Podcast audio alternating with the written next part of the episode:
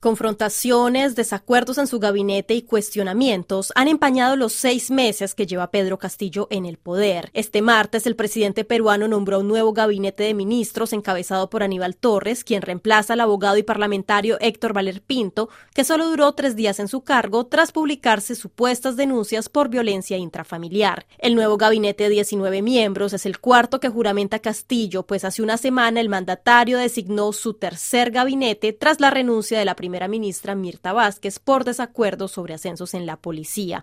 El académico y analista político Carlos Meléndez dice que para Castillo ha sido muy difícil equilibrar los actores políticos. Eh, Castillo está más preocupado por sobrevivir que por gobernar. Entonces crea gabinetes para su supervivencia política, no crea gabinetes para gobernar un país en una crisis económica, social y de, y de, y de salud como la que está viviendo el Perú. Ha practicado cuoteos políticos en cargos ministeriales pero no, no le han dado resultados. Entonces, por eso es que vemos esta, esta inestabilidad al momento de coalicionar a las fuerzas políticas de, de izquierda en el Perú. Meléndez asegura que este nuevo gabinete refleja el radicalismo que caracteriza al mandatario. El, abogado Aníbal Torres es este, un personaje claramente confrontación, que ha confrontado abiertamente a la oposición, una figura bastante polémica. Yo diría que se alinea en una suerte de constitucionalismo populista que está buscando siempre